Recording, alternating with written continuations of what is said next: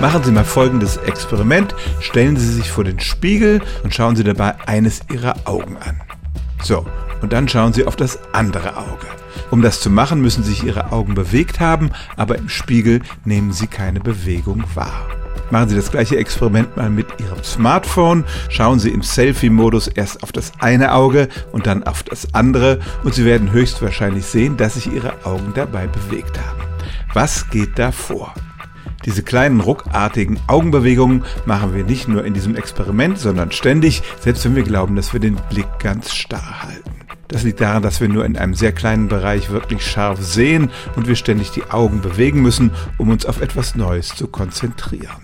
Wäre unser Gehirn dabei die ganze Zeit auf Empfang, würde sich ständig die Welt um uns scheinbar bewegen. Und damit das nicht passiert, schaltet unser Wahrnehmungsapparat während dieser kurzen Bewegungen einfach den Empfang ab. Und warum können wir es dann sehen, wenn wir ins Handy schauen? Das liegt daran, dass das Bild von der Kamera uns immer mit einer gewissen Verzögerung erreicht, also nach diesem Sekundenbruchteil, in dem wir die Augen bewegt haben. Und deshalb nehmen wir das dann auf dem Bildschirm wieder wahr.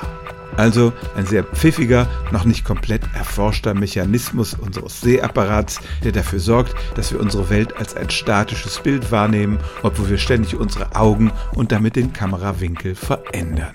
Stellen auch Sie Ihre alltäglichste Frage unter stimmtz.radio1.de.